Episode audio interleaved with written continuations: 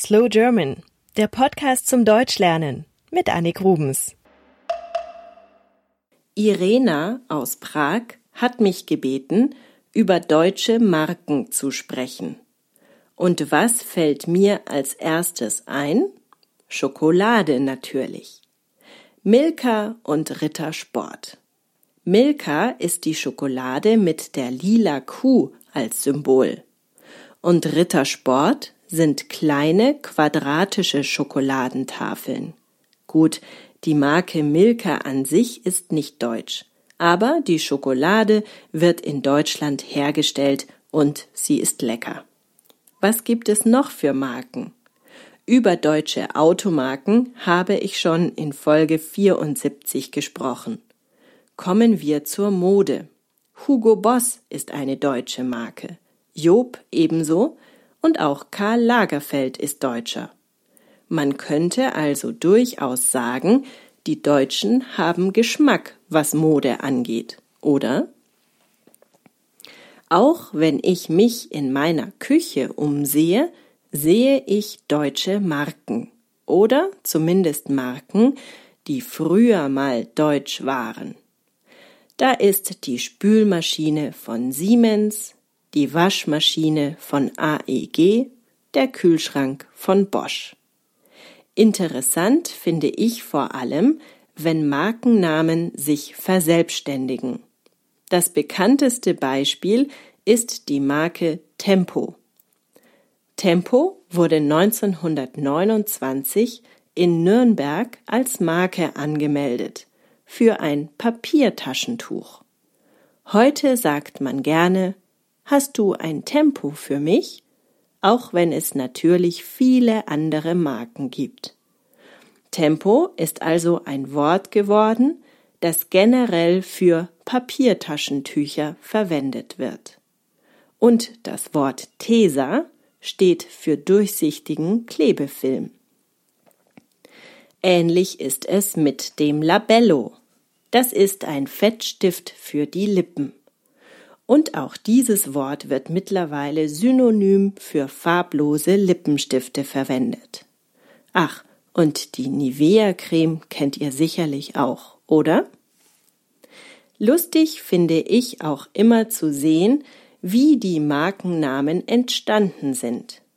Milka steht beispielsweise für Milch und Kakao. Milka. Oder Gummibärchen der Marke Haribo. Haribo steht für Hans Riegel Bonn, also die Firma, die die Gummibärchen herstellt. Genauso ist es bei den bekannten Sportartikeln von Adidas. Dahinter verbirgt sich der Name des Firmenchefs Adolf Dassler. Kennt ihr übrigens die Geschichte von Adi Dassler? Er hatte einen Bruder namens Rudolf. Und diese beiden Brüder haben sich so zerstritten, dass sie eigene Firmen gründeten, anstatt weiter zusammenzuarbeiten.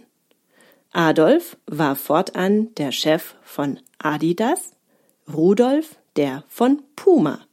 Und beide Schuhmarken kennt man auch heute noch. Oft stehen einzelne Menschen hinter großen Marken. In Deutschland füttert man Kleinkinder zum Beispiel gerne mit Brei aus kleinen Gläschen. Sehr bekannt sind die Gläschen der Marke Hip.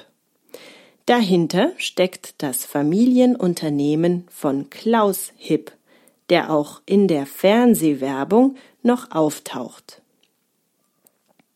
Eine Marke muss ich euch noch mit auf den Weg geben. Steif.